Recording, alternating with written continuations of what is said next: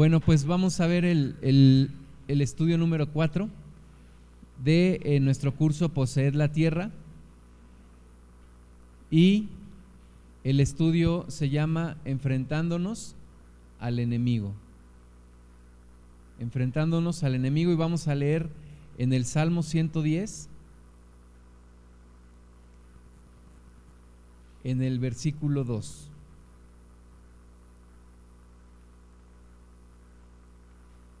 Después de haber visto la vez pasada lo que es la armadura de Dios, hoy vamos a ver que es necesario enfrentarnos al enemigo. El Salmo 110, en el versículo 2 dice, Jehová enviará desde Sión la vara de tu poder, domina en medio de tus enemigos. Y esta palabra que es, es dirigida a nuestro Señor Jesús, también es dirigida a nosotros como iglesia de Cristo, como el cuerpo de Cristo. Es dirigida esta palabra donde nos dice el Señor, levántate y domina con Cristo en medio de tus enemigos. Tenemos alrededor nuestro una gran cantidad de enemigos espirituales y Dios nos llama a levantarnos y a dominar con Cristo. Cristo, dice la palabra de Dios aquí en este Salmo 110, Jehová dijo a mi Señor, siéntate a mi diestra hasta que ponga a tus enemigos por estrado de tus pies. Es la palabra que el Padre le da al Hijo, que el Señor Jesús se siente a la diestra del Padre y que uno por uno sus enemigos irán cayendo por estrado de sus pies. Y nosotros como iglesia de Cristo, nosotros como ese pueblo de Dios, somos llamados también a participar en esta guerra. Y Dios nos dice, Jehová enviará desde Sión la vara de tu poder, domina en medio de tus enemigos. Iglesia, es tiempo de que domines en medio de tus enemigos. Hemos estado generando un poco más de conciencia acerca de todos los enemigos espirituales que tenemos alrededor. Acerca de que cuando el pueblo de Israel, cuando entró a la tierra prometida, no encontró una tierra desocupada, encontró una tierra que estaba ocupada, encontró una tierra que ya estaba habitada. Sin embargo, aunque Dios ya se las había dado, ellos tenían que entrar y ellos tenían que pelear y tenían que poseer esa tierra. Entonces, volvemos a generar esa conciencia.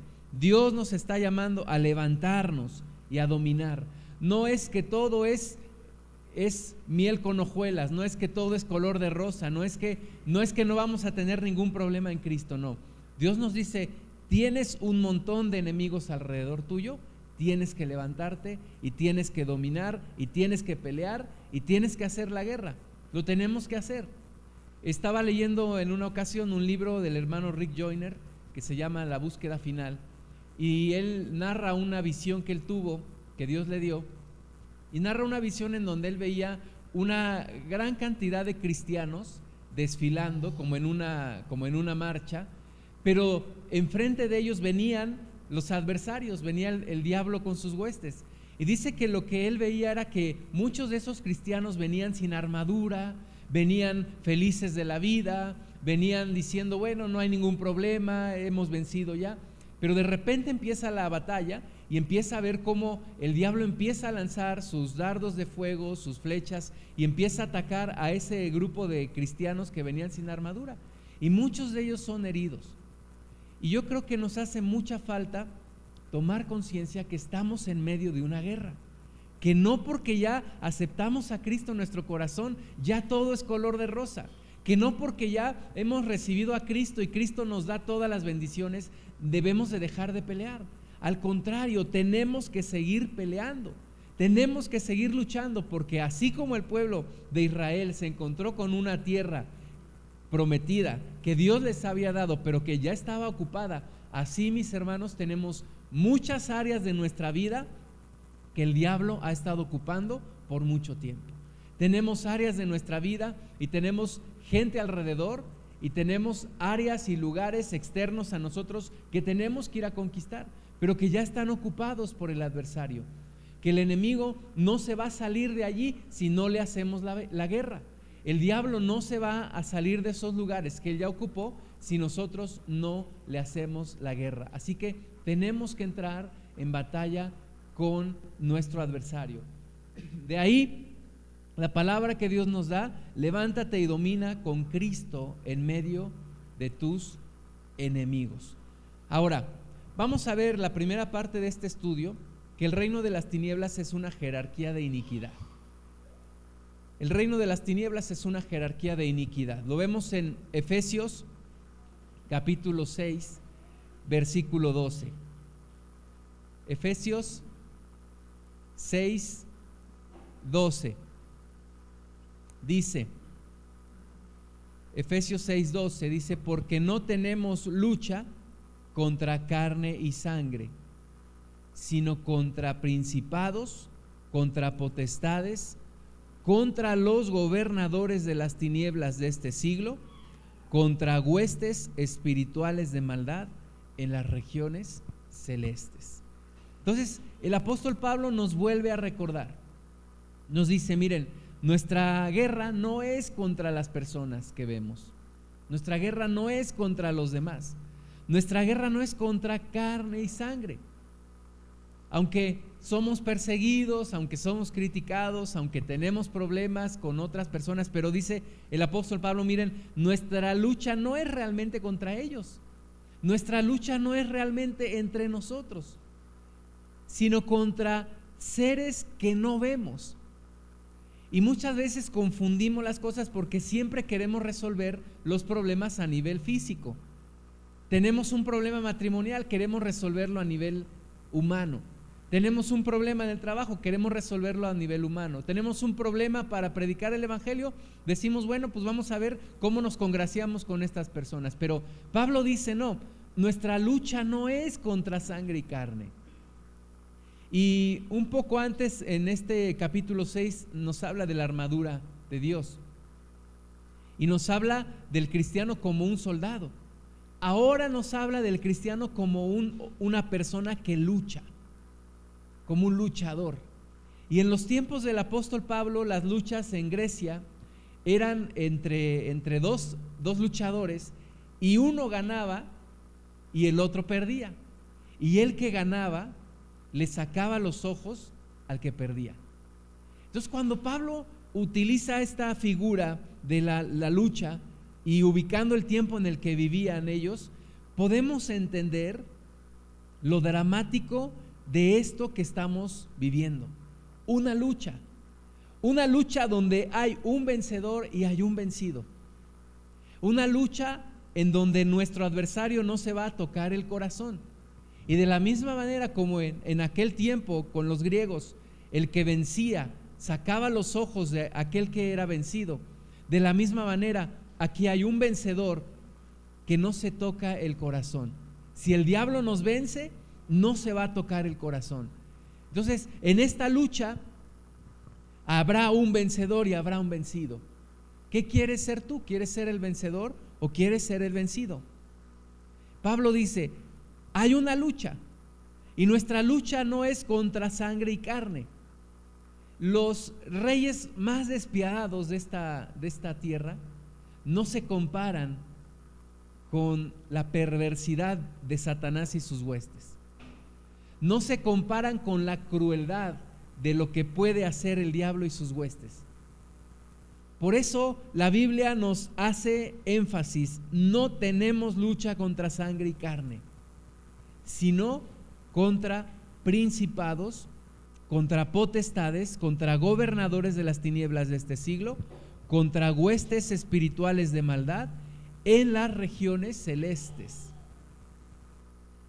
Como ya también leímos, aunque andamos en la carne, no militamos según la carne. Nuestra lucha no es a nivel de la carne, nuestra lucha no es a nivel humano. Aunque puedas tener a lo mejor grandes problemas con algunas personas, tu lucha no es contra ellos. Tu lucha es contra quien está arriba moviéndolos a ellos. Tu lucha es contra el que está moviendo los hilos en este mundo perverso. Y este ejército que estamos enfrentando nosotros es un ejército perfectamente organizado. Están organizados. El diablo y sus huestes están organizados. Lo que muchas veces nos falta a nosotros, organizarnos. Al Señor Jesús le dijeron, los fariseos, cuando vieron que él echaba fuera demonios, le dijeron, este por Belcebú echa los demonios. ¿Y qué les dijo Jesús? Les dijo, no, señores, un reino dividido contra otro no prevalece. El diablo no puede estar dividido contra sí mismo, el diablo no está dividido contra sí mismo. El diablo está bien organizado en sus huestes, en sus ejércitos, y tiene la meta y tiene la visión y tiene el propósito bien metido en ellos. Y hay una organización de seres de maldad en contra nuestra. Lo que muchas veces a la iglesia de Cristo nos falta, la unidad, la organización, bueno, nuestro adversario no pierde el tiempo. Nuestro adversario sí está bien organizado. Dice eh, en segunda de Pedro, capítulo 2, segunda de Pedro 2, 19, dice, les prometen libertad y son ellos mismos esclavos de corrupción. Porque el que es vencido por alguno es hecho esclavo del que lo venció. El que es vencido por alguno es hecho esclavo del que lo venció. Y si el diablo te vence a ti, el diablo te hará su esclavo. Y si estos principados y potestades y gobernadores y huestes de maldad te vencen, te harán esclavo. Y han vencido a muchos en este mundo y este mundo es esclavo de, de todos estos seres de maldad. Pero bueno, primero el apóstol Pablo nos comienza describiendo lo que son los, los principados, o nos empieza a hablar más bien de lo que de lo que son los principados. Dice que nuestra lucha no es contra sangre y carne, sino contra principados. Y la palabra que usa el apóstol Pablo es la palabra griega archas, que significa los primeros o los preeminentes. Y estos principados son, eh, dice, es según Taller, la persona o cosa que comienza la primera persona o cosa en una serie o el líder. Entre los demonios hay líderes. Entre los demonios hay rangos. Y hay quienes inician o quienes tienen autoridad unos sobre otros entre los demonios, entre estos seres de maldad. Entonces, tenemos lucha contra principados. Tenemos pelea contra principados contra estos, príncipes de tinieblas que dirigen a su vez otra cantidad de demonios y que se organizan y que toman personas, toman pueblos, toman ciudades, toman países aún. En Romanos 8:38, el apóstol Pablo nos hace también referencia a estos principados. Dice, por lo cual estoy seguro de que ni la muerte, ni la vida, ni ángeles, y luego dice, ni principados. Hace diferencia entre ángeles y principados, y dice, ni potestades, ni lo presente, ni lo porvenir. Nada nos podrá separar del amor de Dios en Cristo Jesús. Pero existen estos principados, estos líderes espirituales, estos líderes espirituales de maldad. Luego en Primera de Corintios 15, 24 dice, luego el fin, hablándonos de aquel día que venga nuestro Señor Jesús y establezca su reino, dice, luego el fin, cuando entregue el reino al Dios y Padre, cuando haya suprimido todo dominio, toda autoridad y potencia. Entonces, hay demonios que tienen autoridad sobre otros demonios y que tienen dominio territorial sobre ciertas áreas, sobre ciertas regiones, o también sobre, sobre cierta forma de moverse. Sabemos que hay demonios, por ejemplo, que operan en el, en el área sexual. Hay demonios que operan en la mentira, hay demonios que operan en el fraude. Entonces, hay estos, estas organizaciones que se mueven y que están en contra de la iglesia. Luego Efesios 1:21 nos dice sobre todo principado y autoridad y poder y señorío y sobre todo nombre que se nombra, no en este siglo, sino también en el venidero. De nuevo, nos vuelve a hablar de principados, de autoridades, de señoríos. Es, es todo un ejército el que enfrentamos, es, es toda una, una serie de demonios. Imagínate, una tercera parte de los ángeles fueron las que Satanás se, se trajo y puso en rebelión. Tenemos también en Efesios 3:10, dice, para que la multiforme sabiduría de Dios sea ahora dada a conocer por medio de la iglesia a los principados y potestades en los lugares celestiales. La iglesia también tiene que dar a conocer aún ante los principados y potestades en los lugares celestiales, a través de lo que recibimos, a través de la autoridad que hemos recibido. Tenemos que llevar el reino de Dios y tenemos que pelear allí contra estos principados y estas potestades. Identificamos algunas, algunos principados en, por ejemplo, en nuestro país identificamos idolatría, ¿verdad? Por, por muchos años el, pueblo que vivió aquí antes de que llegaran los españoles era un pueblo idólatra. Y los que llegaron también idólatras. Y hay todo una, una, un principado de, de idolatría. Otro, la corrupción. Corrupción que ha estado desde mucho tiempo atrás. Entonces vamos identificando estos, no es casualidad, no es casualidad que, que haya problemas comunes en una región o en un país o en un pueblo. No es casualidad.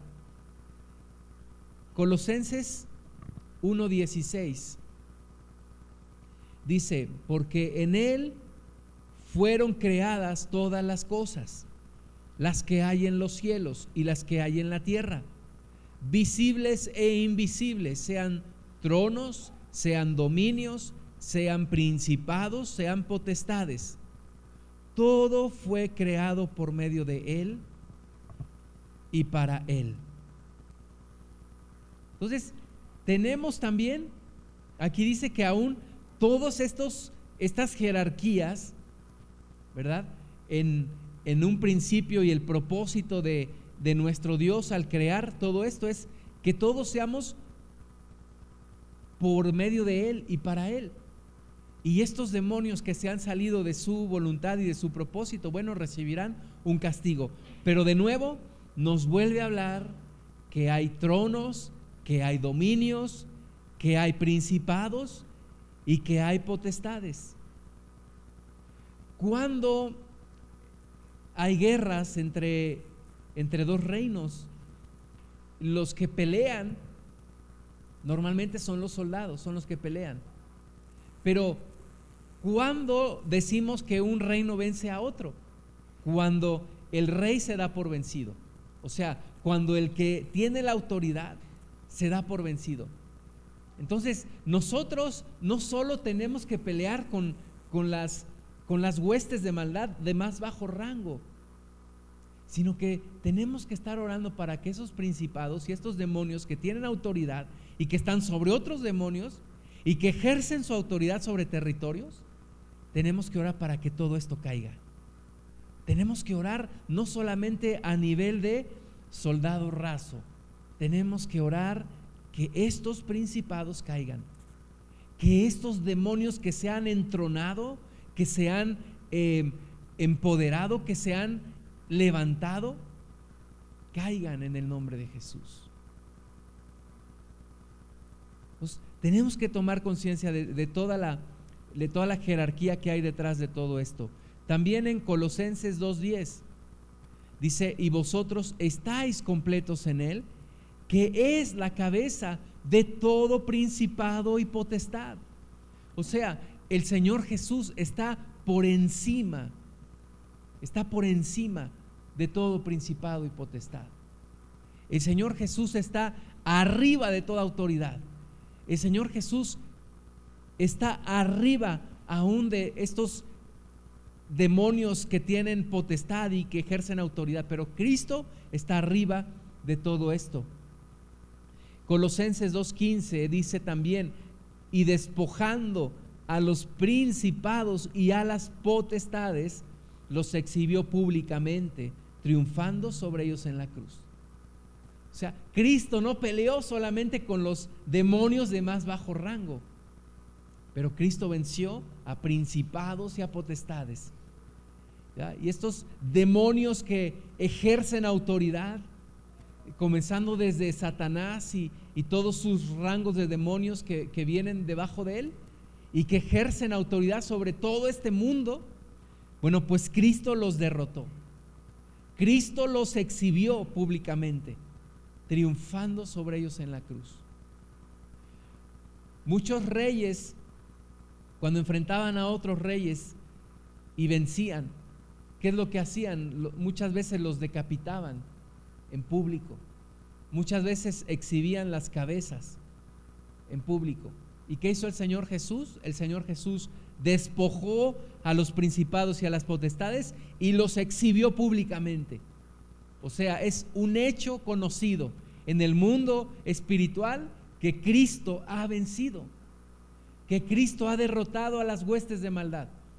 Con esta verdad es que tenemos que enfrentarlos. Segundo término que usa el apóstol Pablo en, este, en, esta jerarquía de iniquidades es el término potestad o autoridades. Autoridades o potestades. Y usa la palabra griega exousía, que significa poder de regular o gobernar. Poder de regular o gobernar. Y la definición de estas potestades o autoridades es que es un poder ejercitado por gobernadores u otros en posiciones altas por virtud de su oficio. De nuevo, estamos hablando de demonios que ejercen una autoridad, que son gobernadores, que, que tienen una alta posición. En Efesios 2, 2 dice, en los cuales anduvisteis en otro tiempo, siguiendo la corriente de este mundo, conforme al príncipe de la potestad del aire. El príncipe de la potestad del aire, ¿quién es? Satanás. Bueno, este príncipe de la potestad del aire dice el, el espíritu que ahora opera en los hijos de desobediencia. Este enemigo, este Satanás tiene sobre, bajo, bajo su cargo potestades, autoridades. Y es el que ahora opera en los hijos de desobediencia. Por eso nuestra lucha no es contra sangre y carne. Nuestra lucha es contra seres de maldad. Y tenemos que ser cada vez más diestros en esto de la batalla espiritual. Y tenemos que tomar conciencia que somos un ejército y tenemos que tomar conciencia que estamos en guerra. Estamos en guerra. Seguimos en guerra, estamos en batalla. Colosenses 1:13 dice, el cual nos ha librado de la potestad de las tinieblas y trasladado al reino de su amado Hijo. Cuando eh, la palabra de Dios nos habla de potestades, nos habla de autoridades, nos habla de eh, gobiernos, nos habla de una organización con diferentes niveles de autoridad. Y primera de Pedro 3:22 dice, quien habiendo subido al cielo está a la diestra de Dios y a él están sujetos ángeles, autoridades y potestades. De nuevo, haciendo diferencia entre ángeles, autoridades y potestades. Entonces, estamos enfrentando a un ejército bien organizado. Estamos enfrentando diferentes niveles de autoridades demoníacas. Estamos enfrentando todo un aparato de jerarquías en tinieblas. Y, tenemos, que, tenemos que pelear, tenemos que guerrear.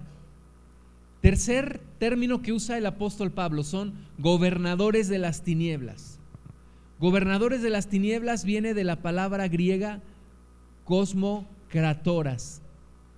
Cosmocratoras con K, que significa gobernadores de las tinieblas de este siglo. En una versión en, inglés, cuando habla de, estos gobernadores, dice espíritus maestros, que son los gobernadores mundiales en estas tinieblas actuales. De nuevo, son gobernadores, son demonios con autoridad. Algunos han eh, tratado de descifrar qué son primero los gobernadores o las potestades o los principados. Pero algo nos, algo nos queda claro, hay niveles, hay niveles de autoridad y tenemos que pelear en, en esos niveles. Y cuando tal vez estemos orando por una persona, y estamos reprendiendo un demonio y estamos deshaciendo una obra de maldad, pero tal vez en toda la familia haya otro demonio con otro nivel de autoridad que está gobernando en toda la familia.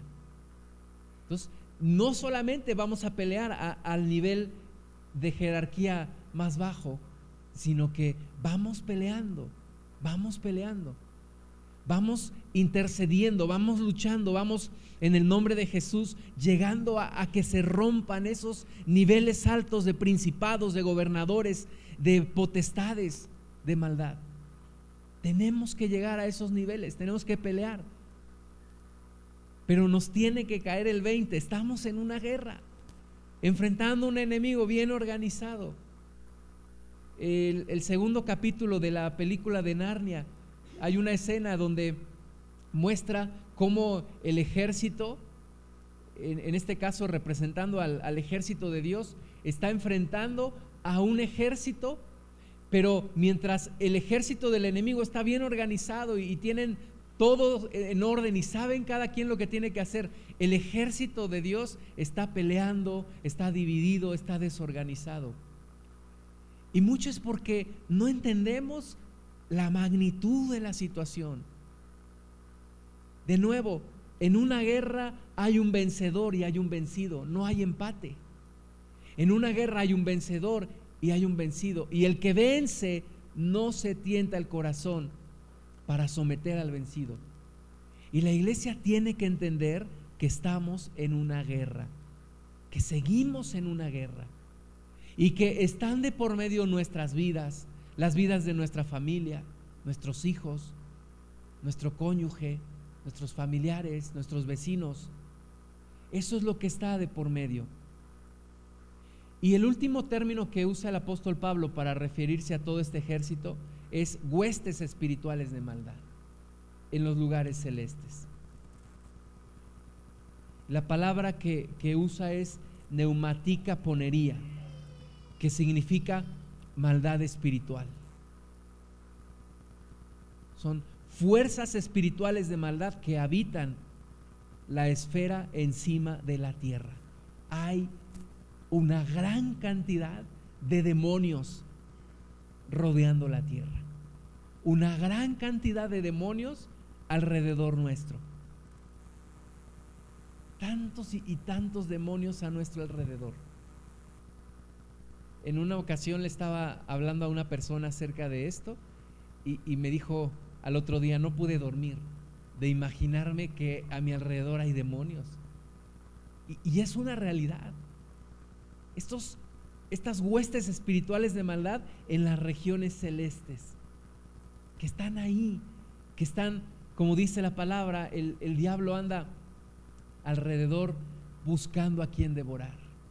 El diablo anda buscando a quien devorar en todo tiempo. Y no es solo uno, no es solo Satanás, son todas sus huestes organizadas.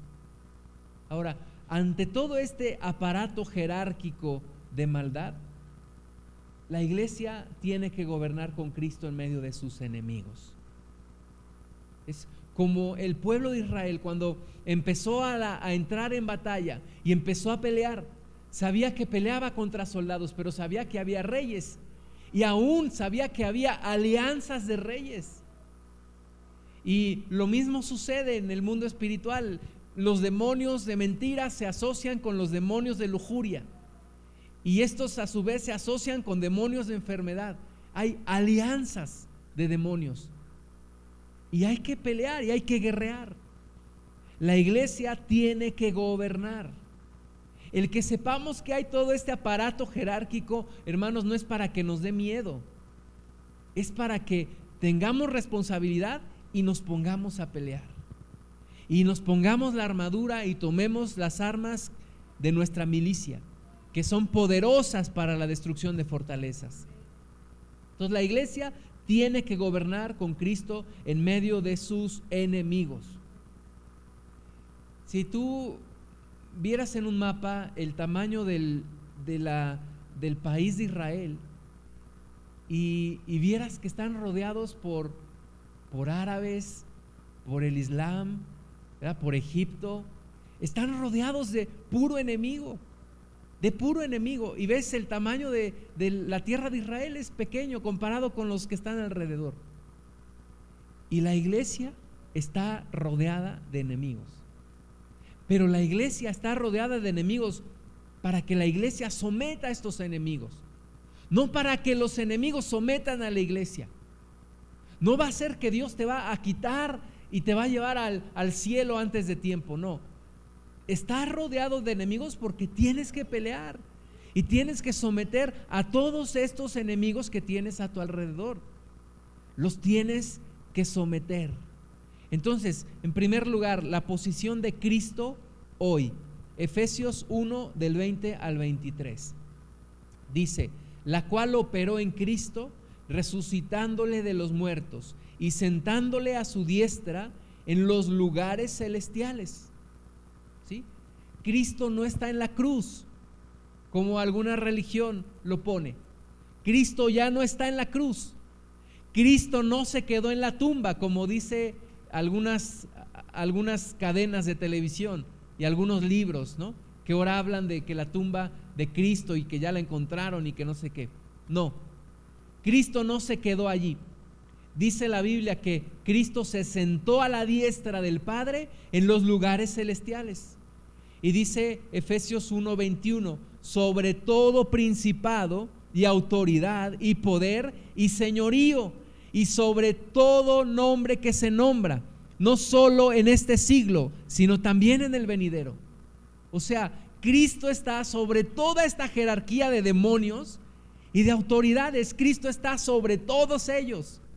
Cristo venció a todos ellos. Y de nuevo, recordemos que estamos enfrentando a un enemigo que está vencido.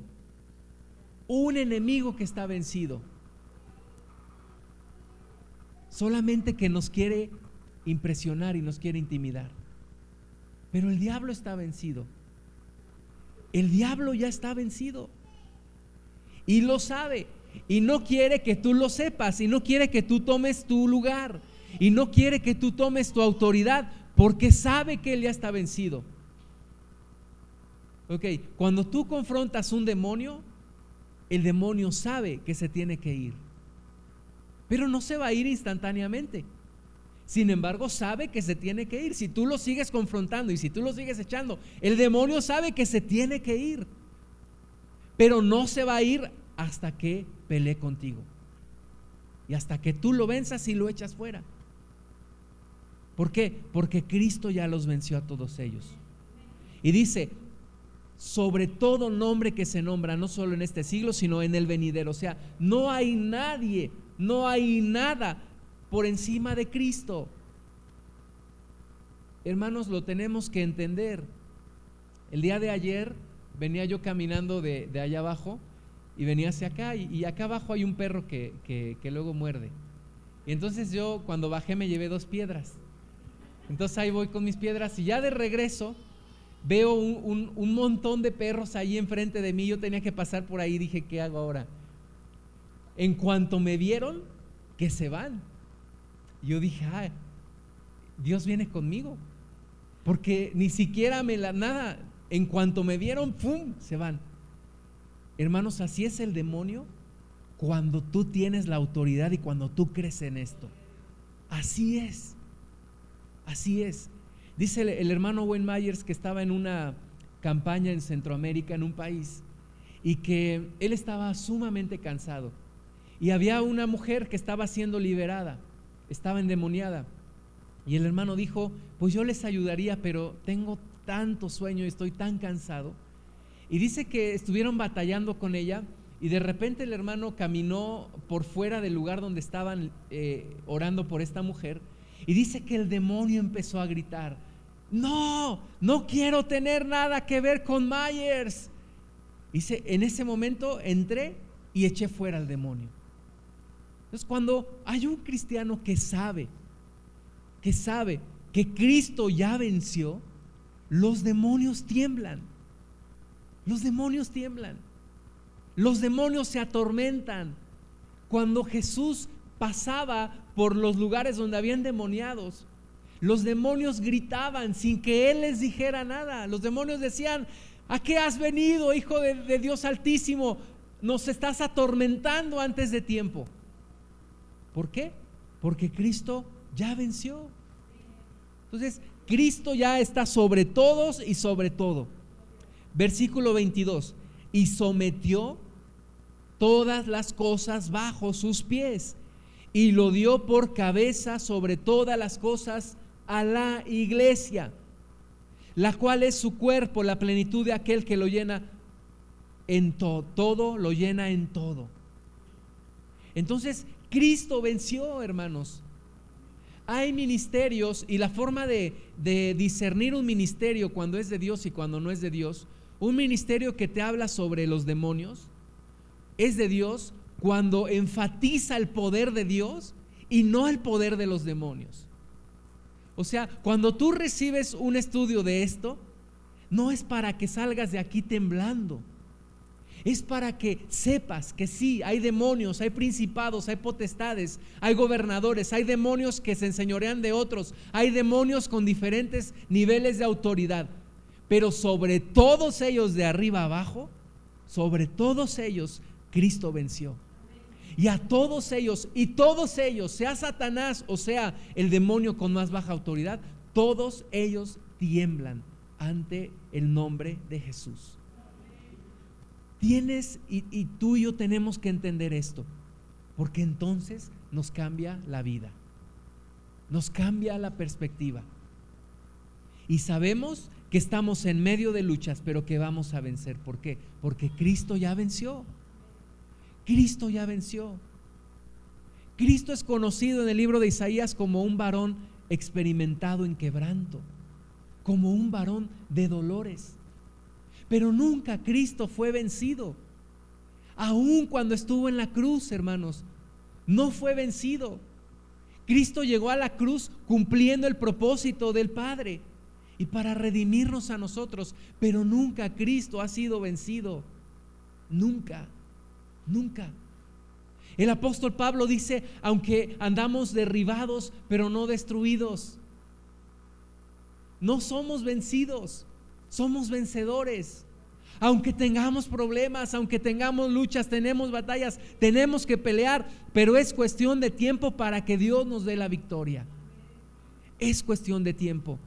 La iglesia tiene que saber la posición de Cristo. La posición de Cristo es que Él está sobre toda autoridad, sobre todo poder y sobre todo señorío y sobre todo nombre que se nombra, no solo en este siglo, sino también en el venidero. Y que sometió todas las cosas bajo sus pies.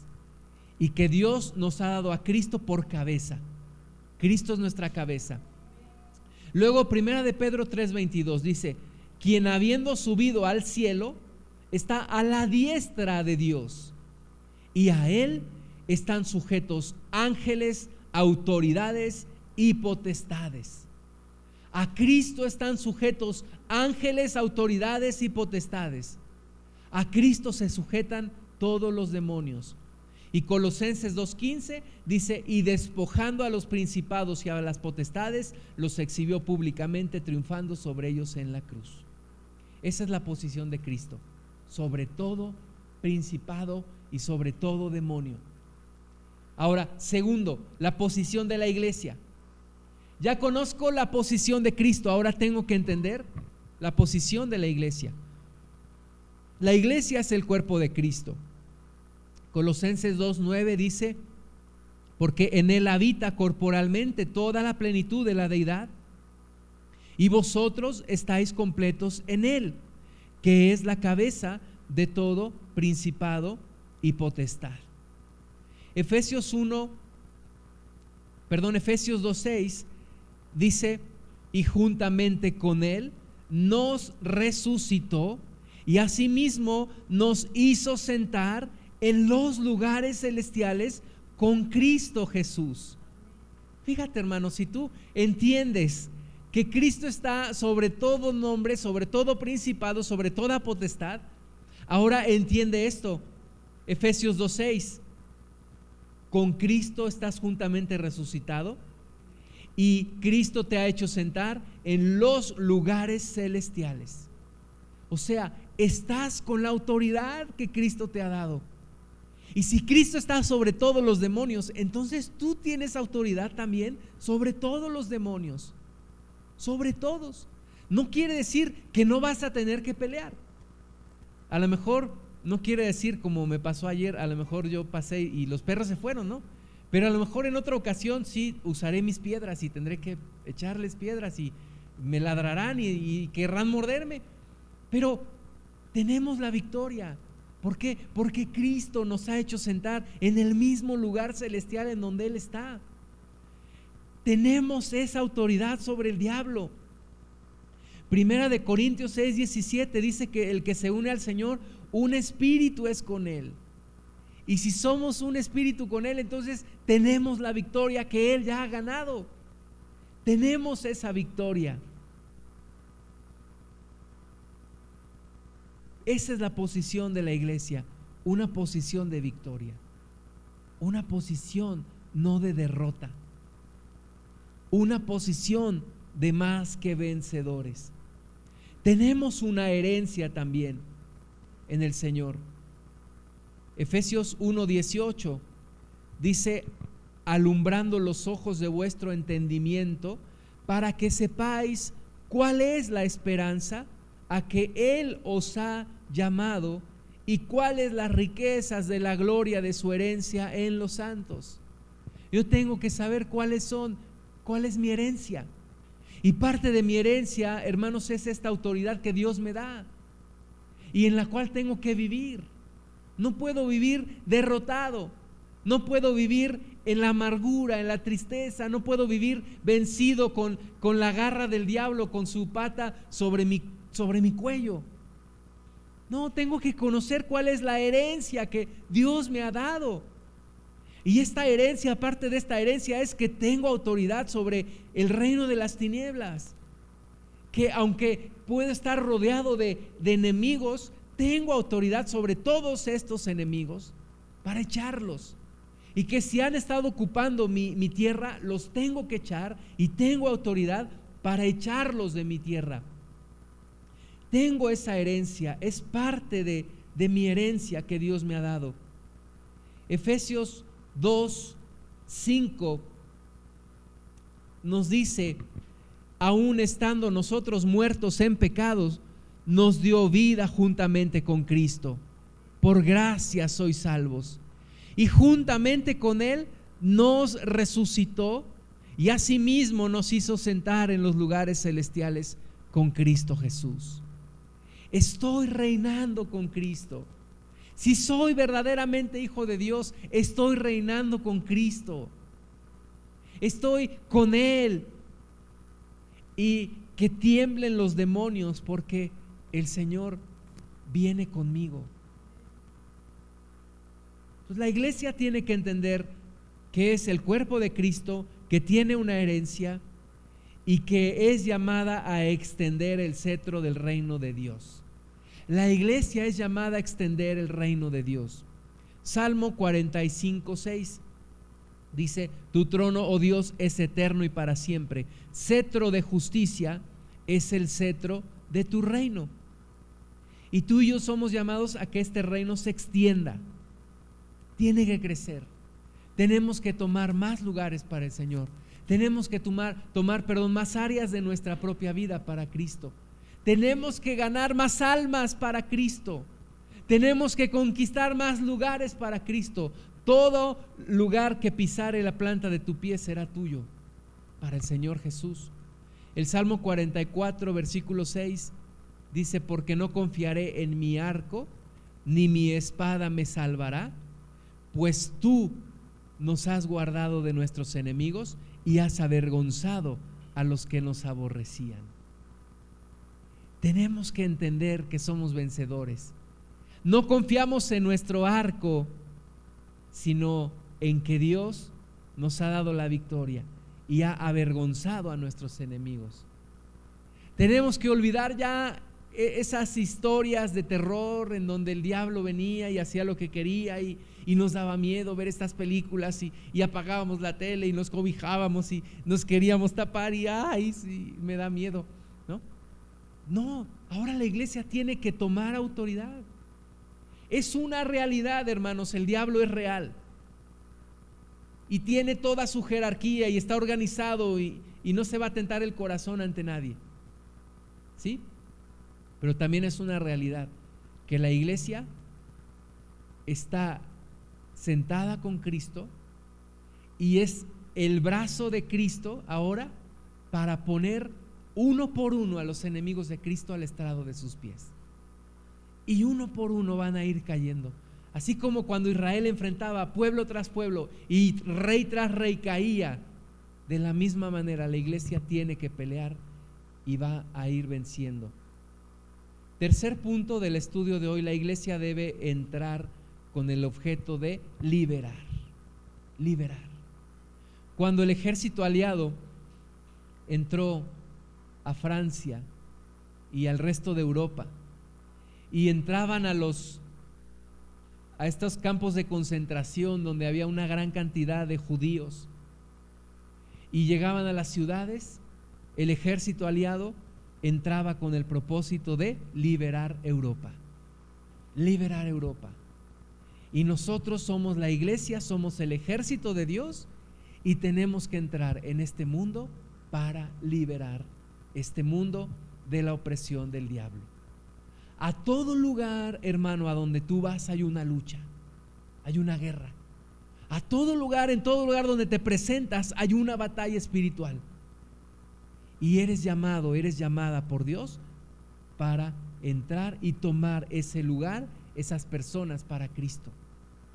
Que llegue la luz de Cristo a ese lugar. Santiago 4:7 dice, someteos pues a Dios, resistid al diablo y huirá de vosotros. Es una obra en tres actos, esta que nos muestra Santiago 4:7. Primer acto, someteos a Dios. Sométete a Dios. Si no estás sometido a Dios, no te has dado cuenta, pero estás como esclavo del diablo. ¿Sí? Si no te has sometido a Dios, si no estás haciendo su voluntad, entonces eres esclavo, eres prisionero de guerra. Entonces, primer lugar, lo que te tienes que asegurar, sometido a Dios. Estás sometido a Dios. Segundo lugar, resiste al diablo. Ya me sometí a Dios. Y a veces dice, no, pero, pero ¿por qué me va tan mal? ¿Y por qué tengo tantos problemas? Estoy sometido a Dios. Sí, porque tienes que someterte a Dios, pero tienes que resistir al diablo. Tienes que pelear contra el diablo, tienes que resistirlo. Y tercer acto, el diablo huirá de ti. Es cuestión de tiempo.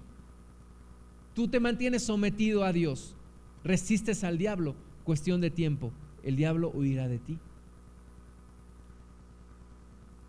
Hay algo que, eh, que algunos explican la presencia de, de, los demonios en tres, en tres niveles. El primero es una presión. Una presión es cuando el diablo viene, te ataca y se va. Y regresa y te ataca y se va. Eso es presión. Pero una presión constante se puede convertir en una opresión. Es un estado ya permanente. Ya no es el ataque viene y luego se retira. Ya es el diablo está tomando ya posesión, que es el tercer nivel. Posesión. Una persona ya poseída. Pero todo empezó con una presión, ataques y retiradas. Y luego se convierte en una opresión. Y luego se convierte en una posesión. Y cuando ya estamos hablando de una opresión o de una posesión, entonces necesitaremos ayuda para salir de eso. Mateo 18, 18 dice, de cierto os digo que todo lo que atéis en la tierra será atado en el cielo, y todo lo que desatéis en la tierra será desatado en el cielo. La liberación del cautiverio, en donde ya no es suficiente resistir porque ya el diablo ya tomó posesión. Y se necesita de ayuda para que alguien ate en el nombre de Jesús y eche fuera en el nombre de Jesús. Liberación del cautiverio. Ayudar a otros. Y vamos a hablar más adelante un poco acerca de, la, de lo que es la liberación. Marcos 16, 17. ¿Quién puede echar fuera demonios? ¿Qué vas a hacer, hermano, cuando, cuando estés enfrente de una persona que se le empieza a manifestar un demonio? Espérame aquí tantito, voy por, un hermano que, sí echa fuera demonios. ¿Qué vas a hacer? El otro día decía un, pastor, dice, en mi negocio fue una mujer y, y se le empezó a manifestar el demonio ahí. ¿Qué hicimos? Pues echarlo fuera. ¿Quién puede echar fuera demonios? El Señor Jesús dice Marcos 16, 17, y estas señales seguirán a los que creen. En mi nombre echarán fuera demonios. Hablarán nuevas lenguas. Entonces, ¿quién puede echar fuera demonios? Todo aquel que cree en Jesús. Todo aquel que cree en qué posición está Jesús y en qué posición está la iglesia podemos echar fuera al diablo de nuestra vida, de la vida de otros, de aquellos que tienen presión, o sea, están viviendo en problemas. Eh, no es todavía una opresión o una posesión, pero, pero empiezas a predicarle y empiezas a establecer el reino de Dios en su vida en el nombre de Jesús y empiezas a orar por esa persona y le empiezas a explicar el Evangelio y el reino de Dios está ahí estableciéndose y hay una guerra y hay una batalla, pero tú tienes autoridad y puedes echar fuera todos los demonios que estén operando en esa persona. Y si ya la persona dice, es que ya tengo una opresión, ya vivo en una opresión, ya vivo en, una situación constante de, ira o de enojo o de tristeza, también puedes echarlo fuera. Y si ya es un caso extremo de posesión, bueno, tenemos que estar preparados para todo esto. Tenemos que estar preparados. Yo a veces eh, cuando veo un indigente en la calle y digo, ¿qué pasaría si ahora se le manifestara el demonio a este hombre? Y le digo, Dios, que un día, cuando eso suceda, me des el valor para echarlo fuera en medio de la calle. Va a suceder, hermanos. Va a suceder. Vamos a vivir lo que Cristo vivió. La gente endemoniada va a empezar a gritar cuando te vean por la presencia de Dios en tu vida. Tenemos que estar preparados. Tenemos que estar listos. Jesús dijo en Lucas 11:21, cuando el hombre fuerte, armado, guarda su palacio, en paz está lo que posee. Y esto es lo que está pasando hoy en, muchos lugares, hermanos. Las familias están siendo destrozadas. Los matrimonios se quieren divorciar. El esposo golpea a la esposa. El padre que abusa de los hijos. ¿Qué es lo que está sucediendo? Lo que dice el Señor Jesús en Lucas 11:21. El hombre fuerte armado guarda su palacio y está en paz. ¿Por qué? Porque nadie lo molesta. O sea, el demonio está tranquilo, haciendo de las suyas, está destruyendo familias, destruyendo personas. El alcohólico lo tiene bien cautivado, lo tiene bien agarrado. El que vive en pecado sexual, el homosexual, todo lo que opera, dice, cuando el hombre fuerte armado guarda su palacio, en paz está lo que posee, está tranquilo, no hay guerra. Pero cuando viene otro más fuerte que él y le vence, le quita todas sus armas en que confiaba y reparte el botín. Ahí es cuando tú y yo entramos en acción. Y ese demonio que está allí, bien tranquilito, ahí sentado, cruzado de piernas, fumándose un cigarro, aquí yo soy el rey. ¿Hasta cuándo? Hasta que viene otro más fuerte que él. ¿Quién es ese otro más fuerte que él? Cristo. ¿Quién trae a Cristo? Tú lo traes. Y vienes a predicarle a la familia que está cautivada, que está siendo destruida. Y empieza la guerra espiritual. Tú y yo tenemos que ser agresivos con el diablo. Tú y yo tenemos que ser agresivos con el demonio. Ahí está el demonio tranquilo en esa área de nuestra vida en donde nos ha cautivado por años y años. Y lo mismo está ahí tan campante y dice, aquí no entra Cristo. Aquí desde hace años me tienen.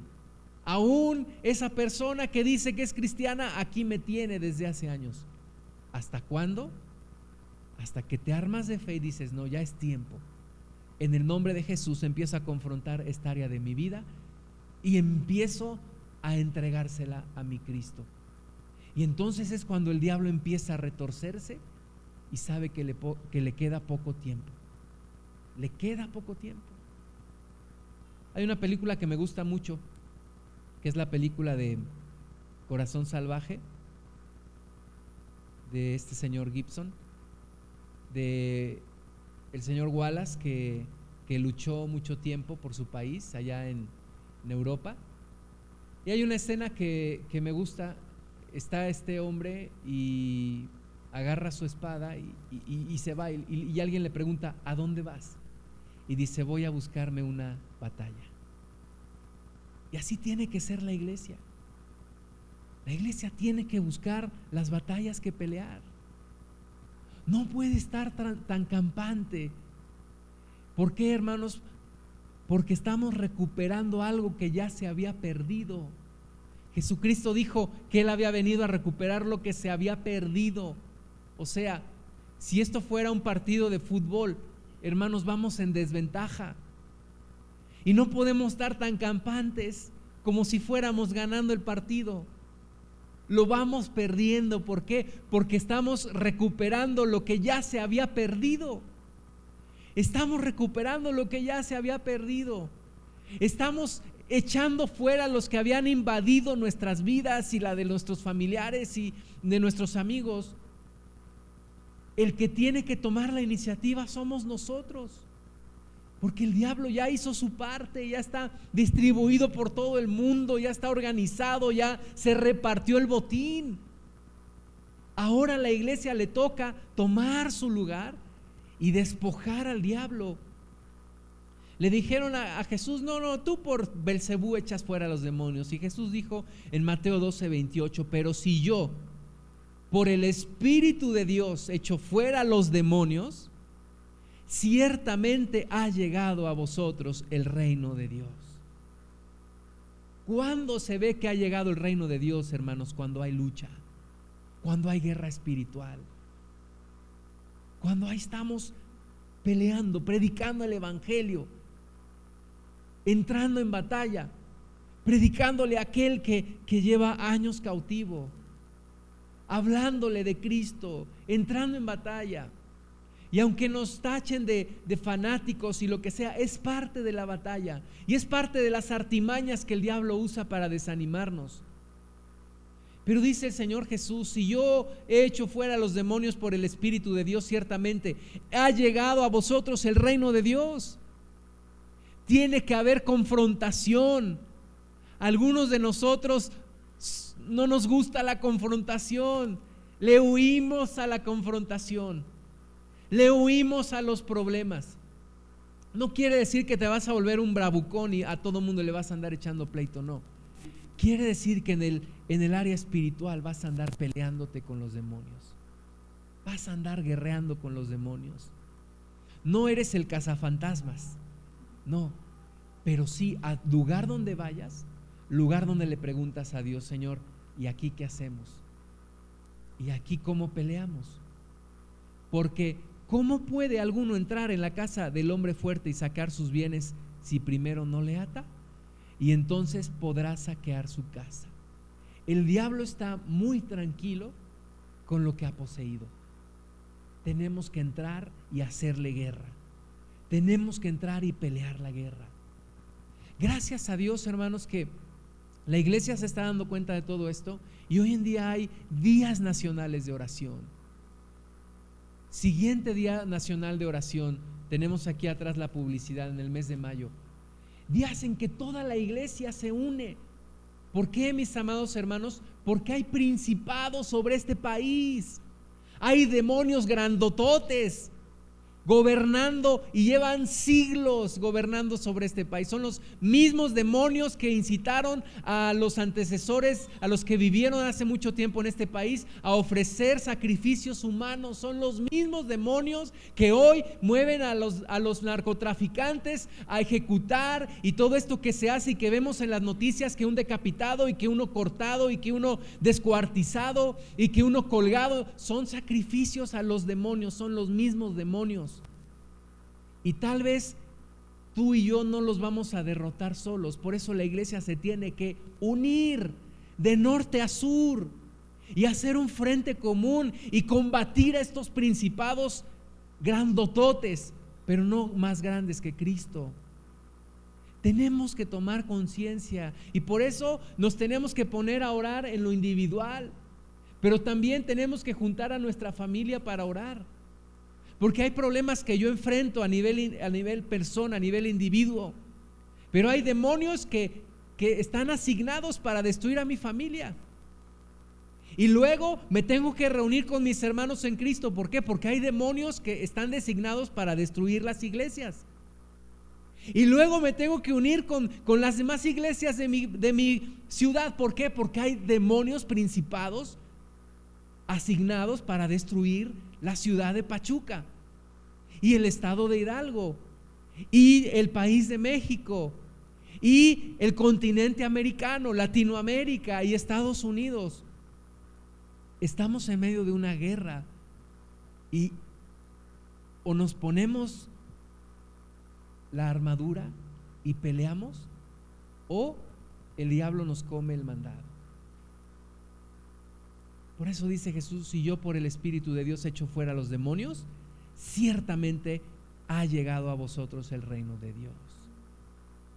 Y a veces no te vas a encontrar con una manifestación demoníaca de la persona que, echa espuma por la boca y se le voltean los, los ojos y se retuerce en el piso. Ese es el caso extremo. Pero todos los días hay resistencia demoníaca, todos los días, a donde quiera que vas. Y todos los días tienes que estar en oración. Y todos los días tienes que estar peleando. Todos los días, todos los días. Así que regreso a la cita en el Salmo 110, 2. Levántate y domina con Cristo en medio de tus enemigos. Iglesia, levántate. Levántate, iglesia. No es un juego. No es un juego. Levántate y domina con Cristo en medio de tus enemigos. Señor, te damos gracias en el nombre de Jesús. Ponemos delante de ti nuestro corazón y todo nuestro ser, Espíritu Santo. Háblanos, Señor. Despiértanos. Despiértanos, que tengamos conciencia que nuestra lucha no es contra sangre y carne. Nuestra batalla no se resuelve a nivel humano, nuestros problemas no se resuelven a nivel humano. La batalla es más profunda que eso. La guerra es contra seres espirituales de maldad. Enséñanos, Señor, haya convicción en nosotros para todos los días enfrentar al enemigo, no tenerle miedo. Cúbrenos, Señor, con la sangre preciosa de Jesús. Y tomemos ese lugar espiritual allá en los lugares celestes. Estamos enfrentando a un enemigo vencido. Estamos enfrentando con las armas que no son carnales, sino poderosas en Dios para la destrucción de fortalezas. Estamos peleando en el nombre que es sobre todo nombre que se nombra, no solo en este siglo, sino en el siglo venidero. Tenemos la autoridad para decir, gobierna sobre tus adversarios. Iglesia, gobierna sobre tus enemigos. En el nombre de Jesús. Señor, que ante cada problema, ante cada circunstancia que vamos a enfrentar esta semana, nos acordemos que no es la lucha contra sangre y carne, que estamos peleando en un mundo espiritual. Y nos hagas diestros para la batalla, Señor.